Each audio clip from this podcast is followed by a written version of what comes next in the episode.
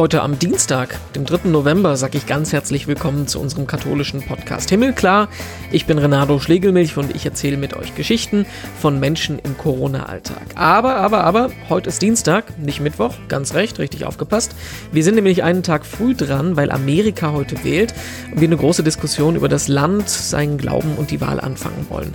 Unsere Gesprächspartnerin dafür ist Miriam Groß. Die Nacht wird sicherlich eine sehr unruhige werden und ich verbinde das Ganze mit der Hoffnung, dass ein Präsident gewählt wird, der das Land wieder heilt, Sie ist seit 2014 Pfarrerin der deutschen evangelischen Gemeinde in New York und hat quasi mitbekommen, wie sich die Stimmung im Land in der Zeit um 180 Grad gewendet hat. Sie sagt, egal wie die Wahl ausgehen wird, Amerika hat große Probleme, die auch danach nicht verschwunden sein werden. Übrigens ist sie auch ehrenamtliche Polizeiseelsorgerin und spricht mit uns gleich darüber, wie das den Beamten so geht zwischen Polizeigewalt und Rassismusvorwürfen. Das wird ein spannendes Gespräch. Vorher gucken wir aber wie immer noch in die Schlagzeilen. Was hat sich getan in der katholischen Welt? Und wir alle merken es ja, die Einschläge mit dem Coronavirus kommen irgendwie immer näher. Entweder kennt man jemanden, der in Quarantäne ist, oder ihr hattet vielleicht selber schon eine Warnung in der App drin. Und natürlich nicht viel anders sieht es auch im Vatikan aus. Papst Franziskus hat deshalb die wöchentlichen Generalaudienzen erstmal wieder ausgesetzt. Er tritt ab jetzt wieder nur im Video auf, wie das schon von März bis September der Fall gewesen ist. Und inzwischen gibt es auch die erste Kontaktperson für Franziskus Franziskus. Der Vatikanbotschafter in Australien ist infiziert und war beim Papst. Franziskus hat sich dabei aber wohl nicht angesteckt. Aber das Risiko, das wird jetzt im Moment nicht geringer. In Deutschland haben wir seit dieser Woche unseren neuen kleinen Lockdown. Freizeitbeschäftigungen sind abgesagt, aber Geschäfte und Schulen sollen weiter geöffnet bleiben. Und auch die Gottesdienste, die finden weiter statt. Die Verordnung der Regierung, die sagt, dass die Religionsgemeinschaften selber dafür verantwortlich sind, ihre Gottesdienste zu schützen. Und zumindest katholisch funktioniert funktioniert das anscheinend ganz gut. In NRW zum Beispiel gibt es keine einzige Corona-Infektion jemals durch einen katholischen Gottesdienst nachgewiesen. Diskussionen gibt es aber trotzdem natürlich. Warum darf zum Beispiel ein Konzert in einer Kirche nicht stattfinden, aber ein Gottesdienst, selbst wenn da weniger Leute dabei sind, dann schon? Oder in München wurde am Wochenende eine Corona-Demo schlichtweg einfach als Gottesdienst angemeldet, um die Beschränkungen für Großveranstaltungen zu umgehen. Ich vermute mal, da wird es noch mehr Diskussionen geben drüber ja, und wo es gleich um die US-Wahlen geht, blicken wir da nochmal drauf mit dem katholischen Blick. Die Wählergruppe der Katholiken ist nämlich relativ wichtig, weil sie die größte christliche Gruppe im Land sind. Und in den letzten Jahrzehnten hat der Kandidat, den die Katholiken gewählt haben, auch immer die Wahl gewonnen. Joe Biden als Demokrat ist selber katholisch und für US-Präsidenten wäre das sehr ungewöhnlich, denn er wäre erst der zweite katholische Präsident nach Kennedy. Für wen werden die Katholiken jetzt aber stimmen? Die Umfragen, die sind sich dann nicht so ganz einig im Vorhinein. Biden ist zwar quasi einer von ihnen, der größte Streitpunkt ist aber die Abtreibungspolitik und Bidens Demokraten unterstützen da ein liberales Abtreibungsrecht. Trump und die Republikaner, die sind da eher beim Lebensschutz verordnet. Ganz großes Konfliktthema ist das da drüben drüben. Die Entscheidung, die mag also für einige überzeugte Katholiken nicht so einfach sein, wie man das von außen erwarten würde. Und ich freue mich sehr, dass wir im Podcast jetzt in so einer Zeit, wo die ganze Welt nach Amerika guckt, auf die US-Präsidentenwahl zwischen Donald Trump und Joe Biden, wir das genauso machen und wir uns äh, einen Eindruck holen können, wie es vor Ort aussieht. Wir sprechen mit Miriam Groß, evangelische Pfarrerin und auch Polizeiseelsorgerin in New York. Frau Groß, schönen guten Tag. Ja, herzlichen Dank für die Einladung und ich grüße Sie herzlich aus New York es ist ja äh, eine Situation, die ein bisschen wie aus dem Film kommt, wenn man es von außen betrachtet. Also, was sich so in den letzten Wochen und Monaten bei Ihnen ereignet hat, also wir haben äh, die äh, Corona-Zahlen, die bei knapp 100.000 am Tag liegen im Land. Es gibt die Vorwürfe von äh, Wahlmanipulation, was man immer wieder liest. Es gibt mitunter Ausschreitungen in verschiedenen Städten immer noch nach den äh, Protesten gegen Polizeigewalt. Man kann die Liste endlos weiterführen. Aber ich wollte erst mal ganz allgemein fragen, wie ist es es bei Ihnen? Wie, wie erleben Sie gerade die Situation in der Stadt und im Land? Es ist eine sehr schwierige und sehr intensive Zeit, die äh, wir hier in Amerika durchleben. Ähm, wenn ich jetzt ähm, sozusagen den Bogen schlage von März bis jetzt, ist das wirklich atemlos gewesen. Wir sind von einer mhm. Eskalation in die nächste gefallen von Pandemie über ähm, ja, Polizeigewalt, die Demonstrationen, die Unruhen, ähm, dann immer wieder äh, die Problematik äh, mit dem äh, über uns schwelenden ähm, Wahlkampf, der stattfindet und diese wahnsinnig vielen Toten. Also von daher sind wir sehr, sehr angespannt. Wir blicken jetzt natürlich auf den Dienstagabend oder die Dien Dienstagnacht, äh, was uns das Wahlergebnis vielleicht bringen wird. Ähm, diese Anspannung ähm, ist natürlich darin begründet, dass wir nicht wissen, wie es letztendlich ausgehen wird und wohin sich das Land entwickeln wird. Sie leben jetzt seit sechs Jahren im Land. 2014 sind Sie hingekommen. Können wir gleich noch ein bisschen ausführlicher da auf Ihren Weg schauen. Ähm, wie ist denn das gerade von der Situation? Wie viel bekommen Sie denn davon im Alltag mit? Also wie, wie betrifft Sie das alles? Natürlich ist mein Alltag durchdrungen mit all diesen Problemen. Das fängt ähm, bei der Pandemie an, ähm, die auch ähm, mein Umfeld betrifft.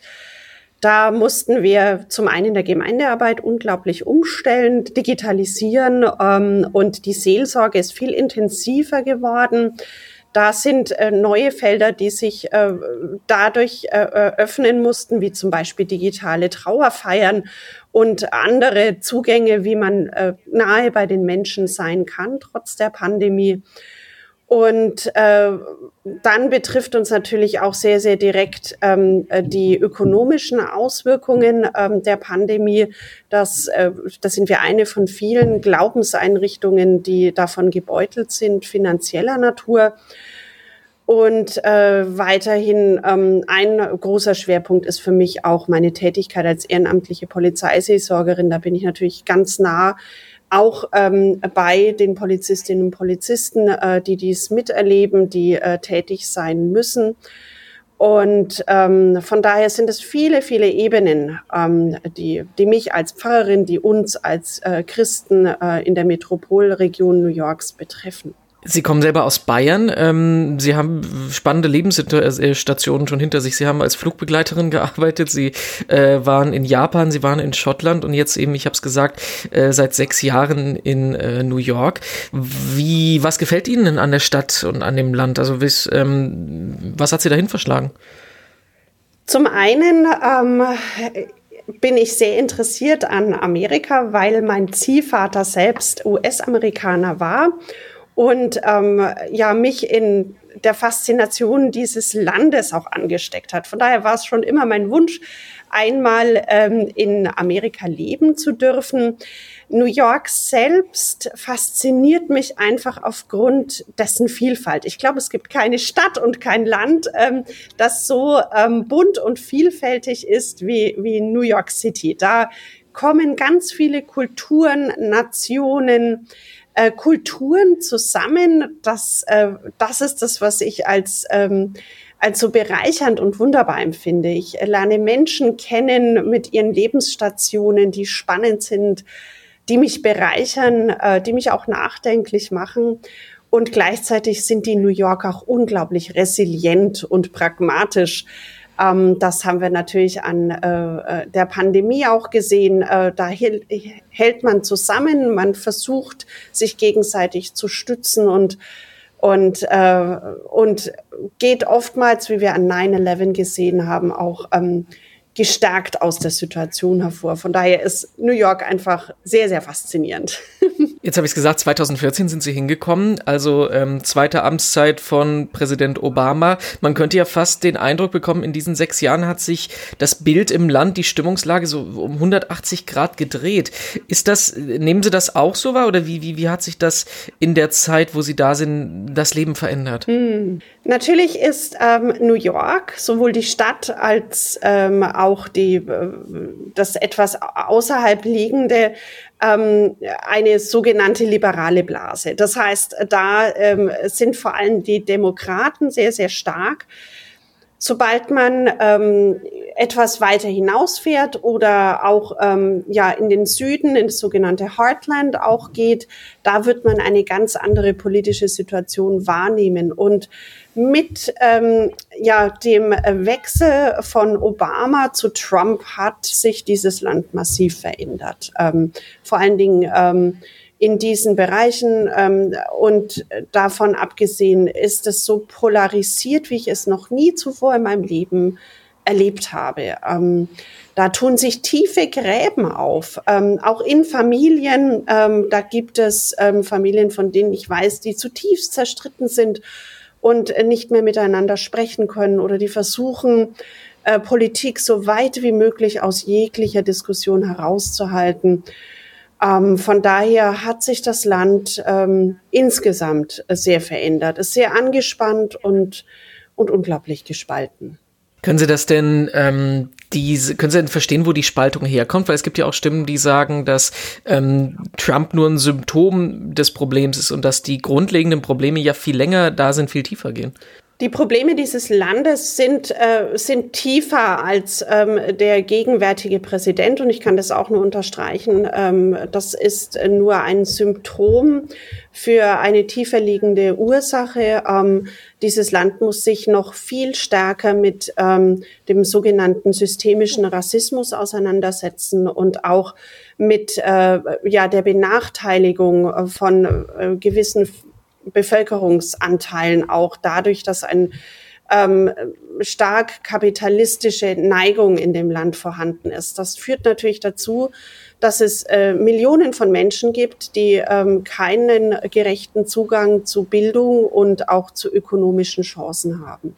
Das heißt aber auch ähm, im besten Fall, wenn jetzt die Wahl ich spreche jetzt mal nicht unparteiisch, wenn jetzt die Wahl so ausgeht, dass äh, Trump nicht eine zweite Amtszeit bekommt, dann sind aber auch die Probleme jetzt nicht von heute auf morgen damit beseitigt, ne? Nein, deswegen äh, habe ich da auch darauf hingewiesen, da geht es um etwas viel Grundsätzlicheres, mit dem sich Amerika auseinandersetzen muss.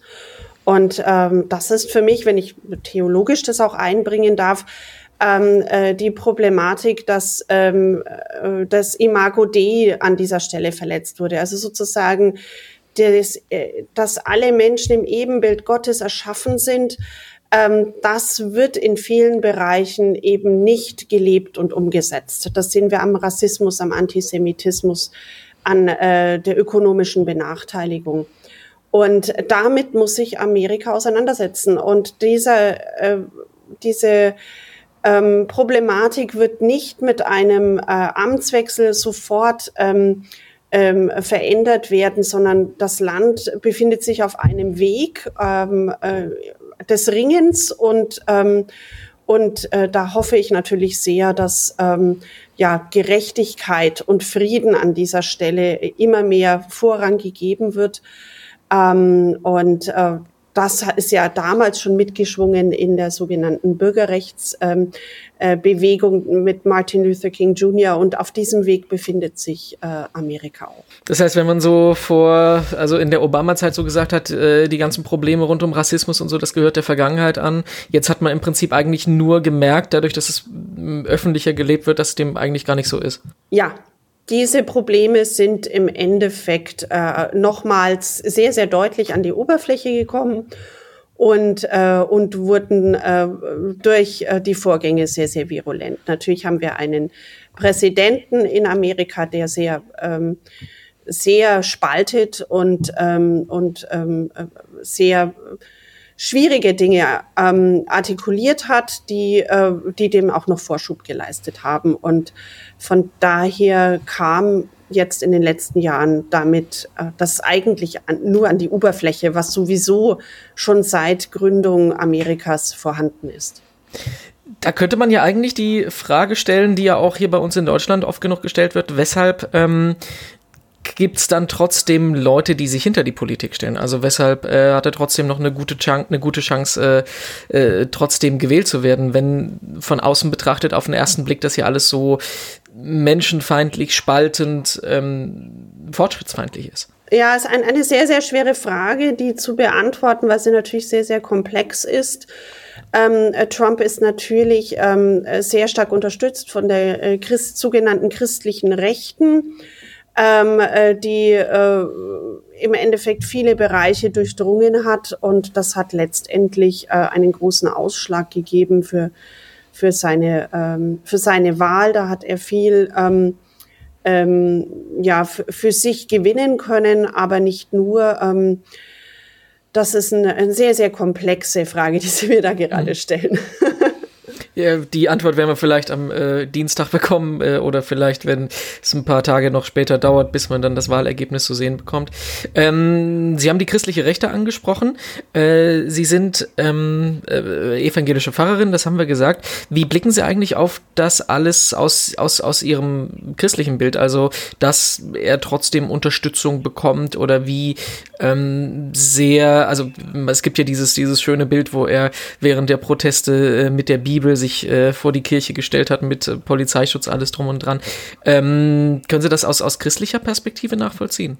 Also diese Tat, äh, auf die Sie jetzt gerade rekurrieren, ähm, die ähm, hat natürlich ganz, ganz viel äh, Wut und auch Entsetzen bei mir und bei vielen anderen ausgelöst. Denn ähm, als äh, evangelische Pfarrerin aus Deutschland ähm, muss ich ganz klar unterstreichen, dass sich äh, die Kirche nicht ähm, zu einem Instrument ähm, machen lässt. Also das gilt sowohl für einen Präsidenten, der die Bibel vor einer Kirche als Foto-App oder Fotoprop für sich selbst instrumentalisiert, als auch dort, wo Rassismus und Antisemitismus die Würde des Menschen verletzt. Da müssen wir als Christen, als Kirchen aufstehen im Sinne Jesu Christi und ähm, das Doppelgebot der Liebe ähm, wirklich ganz deutlich ähm, hervorheben. Von daher ähm, äh, kann ich da nur sagen, das sind wir in unsere Christenpflicht genommen. Schauen wir mal noch auf einen ähm, anderen Aspekt, der ganz spannend ist. Äh, Sie sind Polizeiseelsorgerin. Es gibt ja große Debatten rund um die Polizei in Amerika, rund um auch die Rassengewalt, äh, die, äh, die, das, die Gefahr für einen schwarzen Amerikaner von der Polizei äh, verletzt, getötet zu werden, ist viel, viel höher als bei weißen Amerikanern. Ich habe die Zahlen gerade nicht im Kopf. Und es gibt ja auch zum Beispiel die Forderung ähm, von liberaler Seite, Polizei abzuschaffen, abolish the police. Äh, äh, Biden wird gefragt, ob er äh, die Polizei, die, die, die, das Funding äh, nehmen will, äh, die Finanzierung. Ähm, das ist auch so ein bisschen was, was aus dem deutschen Blick schwer nachzuvollziehen ist. Was sagen Sie denn dazu als, also wie erleben Sie die Situation als Polizeiseelsorgerin, die Sie halt eben mit den Polizisten direkt zu tun haben? Ja, als ehrenamtliche Polizeiseelsorgerin bin ich vor allen Dingen mit äh, meiner örtlichen Polizeistation verwoben und äh, kann äh, aus dieser Sicht heraus auch nochmal ganz deutlich sagen, dass ähm, viele der Polizistinnen und Polizisten dieses Ringen mitteilen. Da gibt es ganz viele, die ähm, dunkle Hautfarbe haben, ähm, die selbst ähm, vielleicht aus dem Civil Rights Movement heraus ähm, äh, aktiv waren und auch sind, die sozusagen auch diesen Aufschrei nach Gerechtigkeit mitteilen. Also das heißt, ähm, sie sind äh, Menschen in Uniform, die äh, diesen schweren Dienst auch tun. Ähm, von daher sind auch die in sich selbst teilweise zerrissen und, ähm, und berichten auch davon, äh, wie schwer es für sie ist. Da denke ich zum Beispiel an ähm, einen Polizisten mit sehr dunkler Hautfarbe, der ähm, äh, mit mir ein Gespräch führte und sagte, ähm, die Menschen äh, die spucken mir ins Gesicht, die übersehen mich mit Schimpfwörtern. Dabei sehen sie gar nicht äh, jenseits meiner Uniform, dass ich selbst dunkle Hautfarbe habe und dass ich sie verstehe. Ähm, von daher ist es ein sehr facettenreiches Erleben ähm, der Polizistinnen und Polizisten und äh, davon abgesehen, Biden hat äh, nicht unterstützt, dass die Polizei defundet oder ähm, sogar ähm, ja, äh, abgeschafft wird, sondern er möchte, ähm, dass ähm, eine Professionalisierung stattfindet im Sinne von ähm, ähm, professioneller Unterstützung durch Psychologen, durch Sozialarbeiter dass da eine Umstrukturierung stattfindet, äh, die schon lange notwendig ist. Ähm, äh, und dann ähm, ist es ja auch immer von Staat zu Staat sehr unterschiedlich, wie diese ähm, ähm, äh, polizeilichen Strukturen ähm, gestaltet sind. Das heißt, im äh, Staat New York ist es nochmal anders als an anderer Stelle, auch von der Gesetzgebung her. Von daher ist es ein, ein schwieriges Thema, an dem gearbeitet werden muss. Ähm, ähm, an Rassismus und Antisemitismus, der ähm, vorhanden ist. Äh, von New York, von der NYPD kann ich aber sagen, da gibt's Anti, äh, äh, ähm, Rassismustraining, es gibt Deeskalationstraining. Ähm, da versucht die Polizei ähm, auch darauf einzugehen und, und sehr stark ähm, sich zu verändern. Ähm, ich war zum Beispiel am Donnerstagabend zu einem Official Hearing, also zu ein, einem äh, Treffen eingeladen, wo Vertreter ähm, äh, aus der Öffentlichkeit äh, Verbesserungsvorschläge äh, an die Institution weitergeben können. Und daran wird jetzt sehr stark gearbeitet, das zu verbessern. Und das empfinde ich als gut, dass ähm, diese Probleme angegangen werden und äh, dass versucht wird, äh, dagegen auch vorzugehen, ähm, um seinem Auftrag nachzukommen. Also wenn ich alles, was wir bis jetzt besprochen haben, so ein bisschen äh, rekapitulieren würde, wäre ähm, meine Aussage, es gibt sehr, sehr viele Baustellen, an die sich das Land in den nächsten Jahren ranmachen muss. Ähm, jetzt zeichnen wir unser Gespräch am Samstag auf. Wir strahlen das aus, also wir veröffentlichen das am Wahltag selber, also am Dienstag, dem 3. November. Ähm, ist natürlich die schwierigste Frage in die Zukunft zu gucken, aber was erwarten Sie für den Wahltag und was erwarten Sie ähm, kommt danach? Ganz subjektiv gefragt. Für den Wahltag erwarte ich ähm, viel, ähm, viel äh, Aufregung, ähm, Menschen, die angespannt sind, ähm, vielleicht auch, dass sich diese Aufregung entlädt in äh, Demonstrationen, vielleicht auch Unruhen. Ähm, deshalb biete ich zum Beispiel am Wahlabend ein Friedensgebet bei uns in der Kirche in Chelsea an, wo ähm, Menschen sowohl vor Ort äh, mit im Friedensgebet dabei sein können, als auch digital verbunden. Und äh, die Nacht wird sicherlich eine sehr unruhige werden. Ähm, und ich verbinde das Ganze mit der Hoffnung, dass ähm, ein Präsident gewählt wird, der das Land wieder heilt. Denn das, glaube ich, braucht dieses Land Heilung und Aufarbeitung der verschiedenen ähm, schwierigen Aspekte, die, äh, die hier mitschwingen. Jetzt haben Sie gerade das wichtigste Schlusswort, den wichtigsten Aspekt schon gebracht, der immer unsere Schlussfrage ist in dem Gespräch. Ich frage Sie aber trotzdem noch mal konkret. Mhm. Was, was bringt Ihnen Hoffnung? Hoffnung bringt mir mein Glaube, in dem ich tief verwurzelt bin. Ähm, der in Jesus Christus begründet ist. Und ähm, diese Hoffnung trägt mich und viele Christinnen und Christen ebenso, während wir auf dieses Land blicken. Und ähm, wir sind auch getragen davon, dass wir diesem Land einen Präsidenten wünschen und hoffen, dass der auch gewählt wird, der ähm, die tiefen Wunden heilt und der hilft, dass man die verschiedenen schwierigen Aspekte miteinander aufarbeitet und ähm, in die Zukunft hinein ein, ähm, ja, ein besseres Miteinander bringen wird. Ja, das war unser Himmelklar-Podcast für diese Woche. Großen Dank an Miriam Groß in New York. Die blickt jetzt genauso gespannt auf die Wahlurnen wie wir. Wenn euch mehr interessiert, wie die USA mit Corona umgehen, findet ihr in unserem Podcast-Feed übrigens auch eine ältere Folge mit Christian Fahrenbach, der als freier Journalist in Amerika lebt und unter anderem den Umgang mit dem Virus einschätzt. Das gibt's auf unserer Homepage himmelklar.de, überall wo es Podcasts gibt, aber auch auf Facebook, Twitter und Instagram. Mich gibt's überall als Renato Joachim. Und im Podcast sind wir dann nächste Woche wieder da, dann regulär am Mittwoch mit Katharina Geiger. Ich bin gespannt drauf und ich bin Renato Schlegelmilch und sage Tschüss, bis dann.